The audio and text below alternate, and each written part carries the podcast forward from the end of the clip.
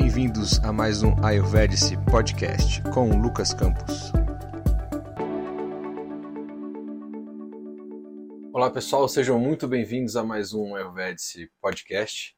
Hoje eu gostaria de conversar com vocês sobre a dengue e qual a visão do Ayurveda sobre essa doença e como o próprio Ayurveda pode apoiar no tratamento e acompanhamento de pessoas que estão nessa situação. Então, vou trazer muitas dicas práticas para vocês aqui.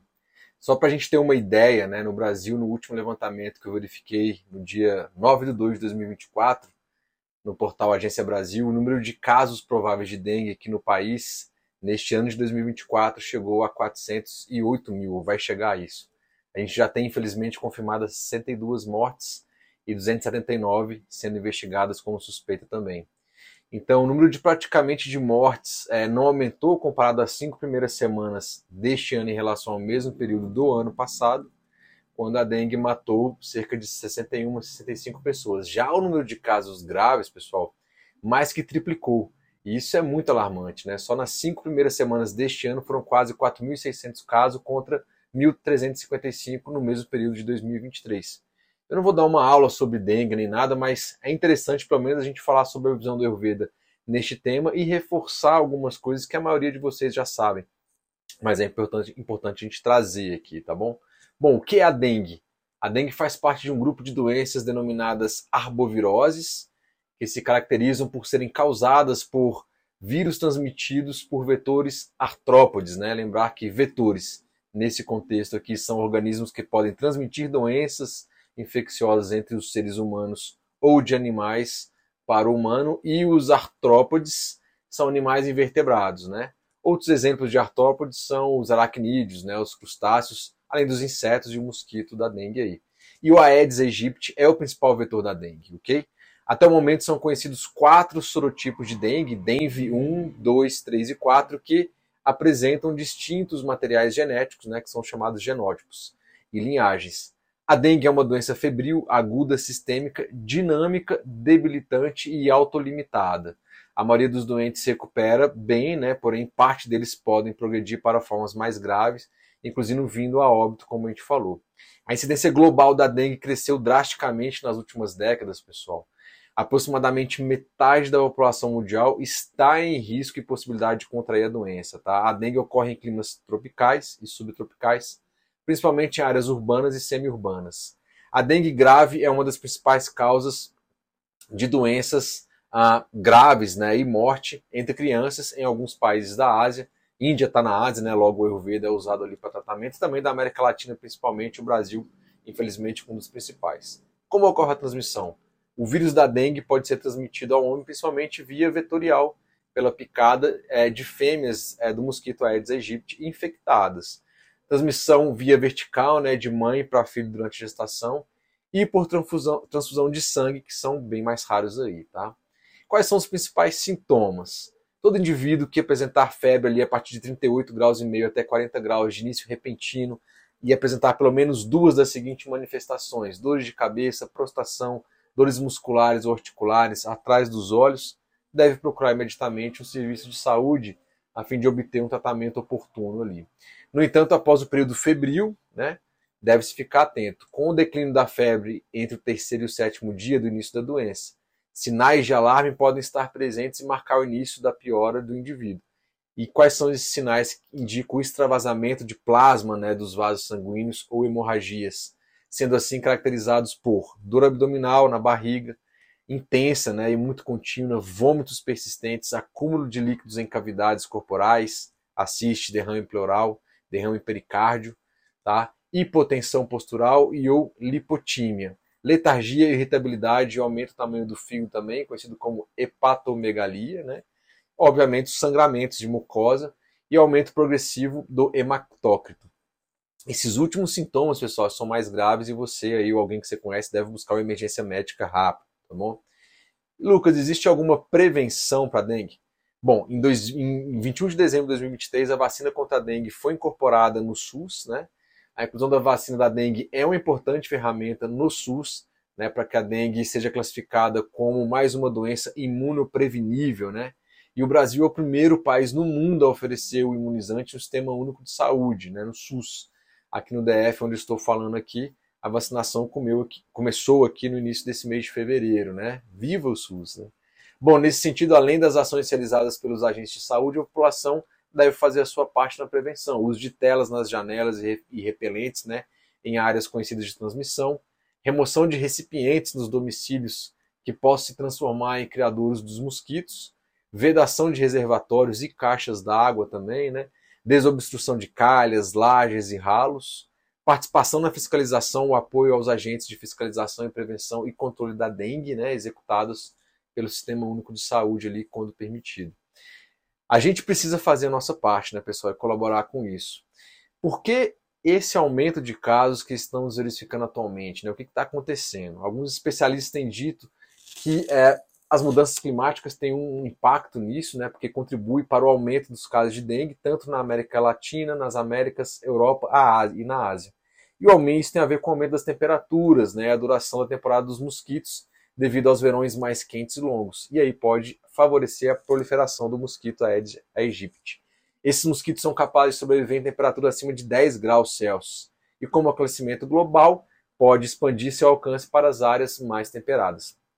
Inclusive aqui na América do Sul, países que quase não tinham dengue por conta das baixas temperaturas começaram a ter mais casos, como por exemplo Chile, Argentina e Uruguai. Além disso, o aumento das viagens né, e do comércio internacional. As pessoas que viajam para áreas onde tem dengue ali podem contrair a infecção e transmiti-la quando voltam ao seu país de origem, por exemplo. Né? Se lá tem um mosquito a fêmea, aí pode transmitir. O crescimento das cidades também né, criam condições favoráveis à reprodução desses mosquitos, tá bom? Então são as principais causas. Como é feito o tratamento da dengue atualmente. De acordo com o Ministério da Saúde, aqui no Brasil, o tratamento é baseado principalmente na reposição de líquidos de forma adequada, hidratação, né? Por isso, conforme orientação médica, em casa deve-se realizar repouso, ingestão de líquidos, não se automedicar né, e procurar imediatamente serviço de urgência em caso de sangramentos ou de surgimento de pelo menos é, um daqueles sinais alarmantes, como a gente já falou o retorno para reavaliação clínica conforme a orientação médica também. Ah, observação, pessoal, no próprio site do Ministério da Saúde, eles informam e colocam, entre aspas, ainda não existe tratamento específico para a doença, fecha aspas. E é aqui que eu gostaria de trazer a contribuição do Ayurveda para o apoio do tratamento da dengue, né? E o que alguns artigos científicos e sites especializados estão colocando sobre a temática. Ah, vou colocar de forma resumida e caso alguém queira, né, as referências exatas dos sites e, e, estudos científicos que eu usei, basta me pedir ali um direct ou pelo e-mail contato.ayurvedic.net que eu mando, tá bom? Bom, como no geral a, na dengue aparece a febre, e febre no Ayurveda é chamada de Jwara, a, também tem um impacto nos dados, né, tecidos sanguíneos, né, Rakta, Rasa, além de agravação no Pitta Dosha, predominantemente a gente tem que olhar esse conjunto aí. Então, abordagens gerais na visão do Ayurveda para o caso de dengue começando com alimentação, né, a rara, e pensando na capacidade digestiva e metabólica, que a gente chama de Agni. Então, a sua capacidade digestiva está impactada quando você está com dengue. Então, não queremos gerar mais AMA, né, comida não digerida, que gera biotoxinas no sistema gastrointestinal, né, e se fica por muito tempo ali, acaba se espalhando e gerando mais é, doença, né, desequilíbrios, inflamações. Dessa forma, você precisa ter uma alimentação mais leve, nutritiva e de fácil digestão. O que tem se verificado é que, no geral, durante 7, 10 dias, as pessoas ficam nesse estado de dores, né? muitas vezes articulares, inclusive. Fica sem fome, pode ter enjoos e febre. Então, no Ayurveda, uma possibilidade seria nos dois primeiros dias, ali até o quinto dia, fazer uso de manda, peia e o yusha, né? Relembrando, manda é um preparo de arroz, gengibre em pó fresco, sal e cominho. Ele é cozido com esses temperos né, e tem a propriedade de reduzir ama, nutrir os tecidos é de fácil digestão. Este preparo é pachana, né, digestivo, e dipana, né, que é estimula a fome. Tem a peia, também é um preparo de arroz com pimenta preta, coentro e gengibre, ajuda na diminuição da febre, da dor de cabeça, cólicas e no aumento de apetite. O yusha, aqui já é uma sopa preparada com uma leguminosa cientificamente chamada de Vigna radiata e conhecida aqui no Brasil como feijão mungo, né, ou mung dal ou feijão moyashi. Aqui também vai algumas especiarias, né, como o próprio gengibre, está em todas, né? A pimenta preta, o cominho e um pouco de ghee também, manteiga clarificada. Né? Aqui já é uma alimentação um pouco mais consistente, nutritiva e limpa a garganta, estimula o acne, né? E neste caso, um terapeuta ayurvédico nutricionista pode verificar o seu estado e recomendar uma sequência mais adequada ali ao seu caso, incluindo a quantidade de refeições. Por último, uma que a gente pode incluir é o Kishad, né, que já é um preparo que une os outros dois ingredientes principais ali. Já pode colocar o arroz e o feijão moyashi, né, ou usar uma lentilha também. As especiarias mais indicadas aí para o Kishad são o gengibre, pimenta do reino, cominho e o sal de rocha, ou sal de Mossoró brasileiro também, além de usar o ghee também naquele preparo, tá bom? Então todas essas receitas estão também no aplicativo ali de celulares do, do Ayurveds, tá? Como eu disse, pessoal, a ideia é manter o Agni, né, a capacidade digestiva e metabólica boa, equilibrada durante a crise de dengue. Porque seu corpo está gerando ama ali, o seu Agni está desequilibrado. Então a gente precisa diminuir ama e melhorar a sua capacidade digestiva e metabólica. Você não pode ficar comendo comidas pesadas e difíceis de digestão, tá bom, pessoal? Você vai evitar frituras, bebidas geladas e gasosas, bebidas alcoólicas, vai evitar ultraprocessados e junk food, tá? Durante esse período de tratamento, ok? Quer saber mais sobre Agni Ama? Vai lá nos episódios 11 e 12 do Ayurvedics Podcast, que eu falei isso bastante tempo atrás sobre esse tema. Chavan Prash é um composto também, que pode chegar a ter até 50 ervas. É como se fosse uma geleia e ele cumpre a função de proteção e cuidado do nosso sistema imune, tá? bem como o aumento da nossa resistência e capacidade de adaptação às diferentes temperaturas, mudanças climáticas, tá? E ele figura no ramo do Ayurveda como um, um rasaya, né, ou rejuvenescedores, com impacto muito eficiente na manutenção da homeostase corporal também. Então ele vai ser recomendado depois dos dias mais crônicos ali é, e uso dessa monodieta. Então entre uma e duas colheres de chá antes da refeição da manhã, tá? E para crianças tem uma versão que é melhor, é chamada de Moravla Avalerra. Tá? E basicamente a diferença é que essa versão aí para criança não tem tanta picância, tanta pimenta quanto o original Chavan Prash.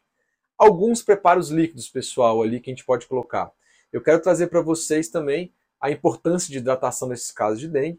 Né? Ele é um dos principais pontos de tratamento para a dengue, né? com recomendação unânime na comunidade médica, nutricional, né? de enfermeiros ali.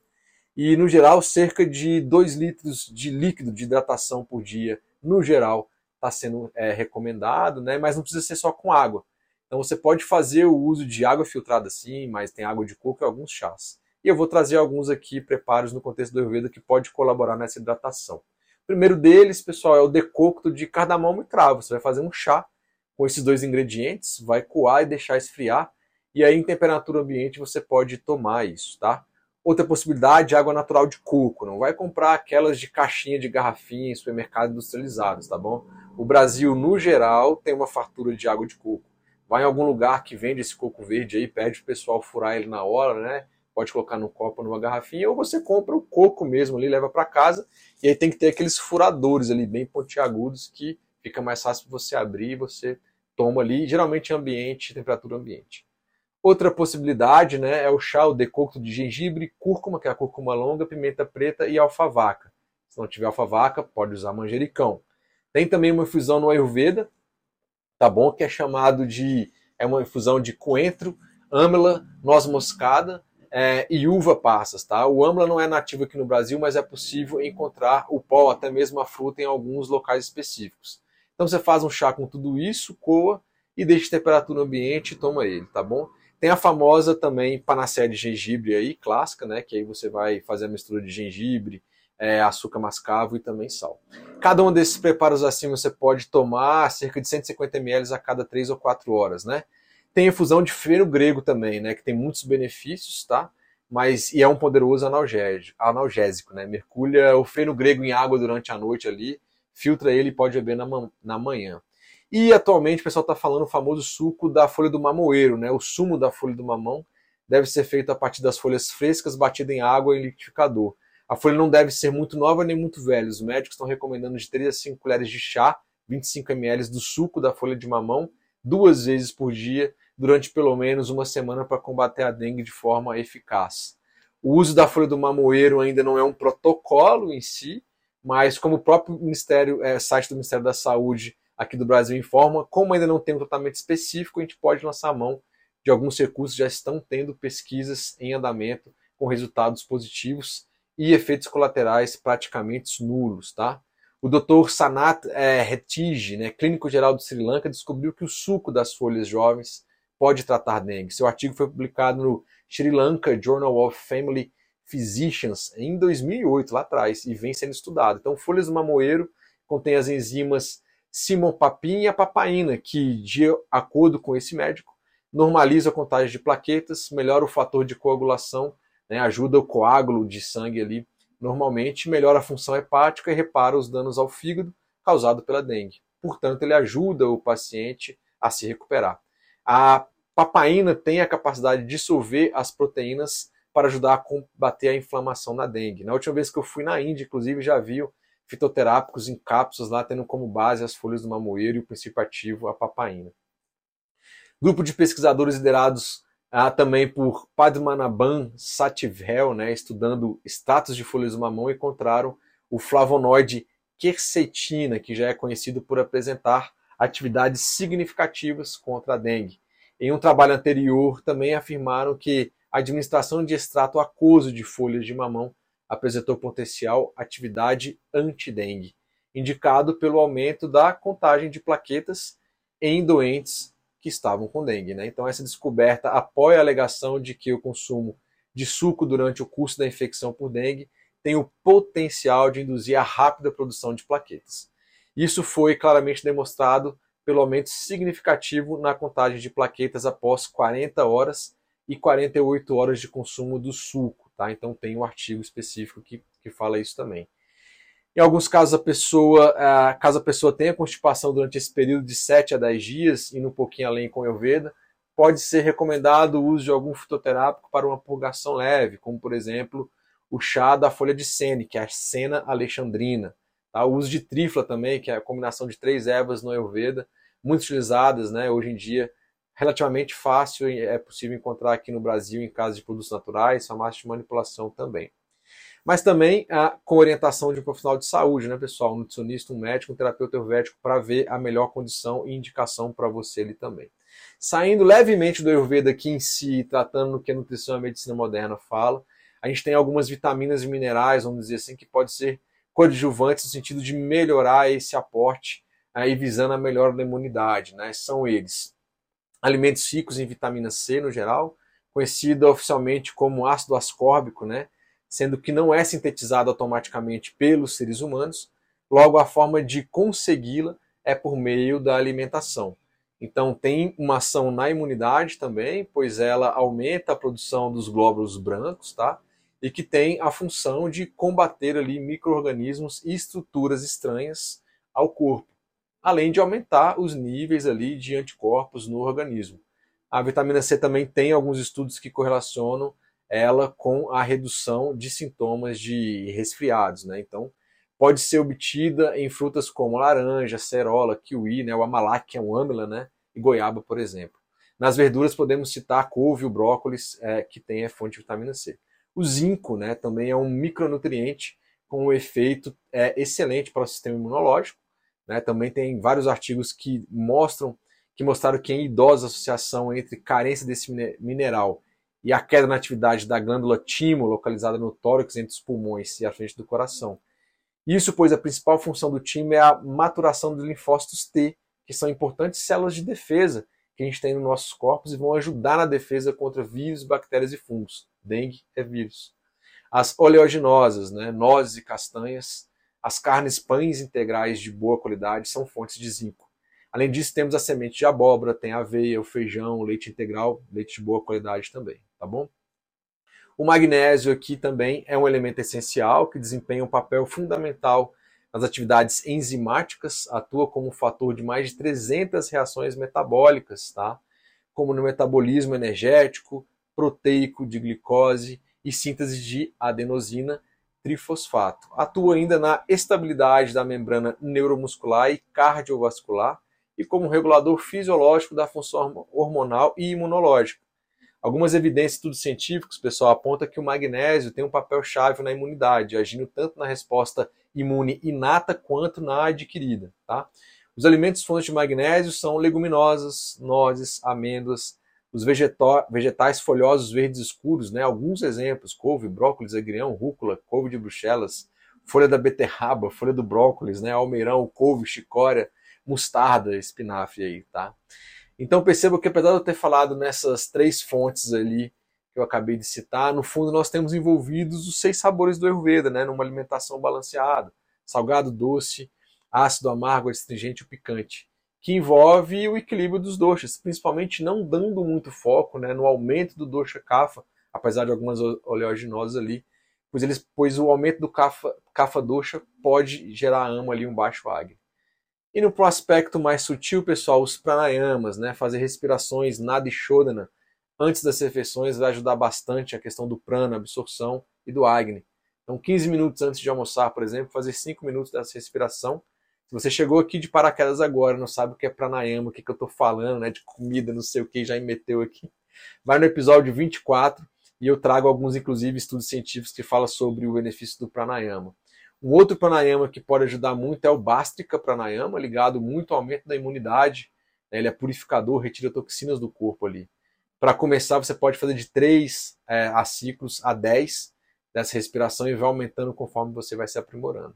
E exposição ao sol, né, pessoal? Tanto os ambientes, se for possível, deixar a entrada de luz solar, mas também nós, as pessoas, né? Sabido que a principal fonte de vitamina D é o sol e essa vida, essa vida, essa vitamina ajuda demais no fortalecimento do sistema imunológico também. Tá? Alguns estudos demonstram isso. Bom, pessoal, aqui são algumas dicas básicas, né, iniciais nesses tempos assombrosos de dengue, né, é, principalmente aqui no Brasil. Então, manter uma boa imunidade é essencial. Tomar os cuidados e fazer prevenções que a gente já falou acima, para você que não está com dengue, né? Então, manter uma boa alimentação, prática de atividade física, o descanso do corpo e da mente. Veja como é que está o seu acne também. E se eventualmente você está escutando a gente, está num processo de dengue, aqui vão minhas melhores estimas de recuperação e saúde. Não existe em procurar um atendimento médico, principalmente naqueles sintomas uh, mais graves que a gente citou, né, que envolvem sangramentos, vômitos constantes, enfim, e outras coisas, tá bom? Então é isso que eu queria trazer para vocês. Agradeço pela companhia. Uh, compartilhe se você gostou, deixe seu like aqui na plataforma que você estiver escutando, compartilhe o link ali e eventualmente se precisar dar do apoio, do ajuda em uma consulta nutricional e ayurvédica, eu me coloco à disposição. E é isso, pessoal. Um grande abraço, namastê e até a próxima.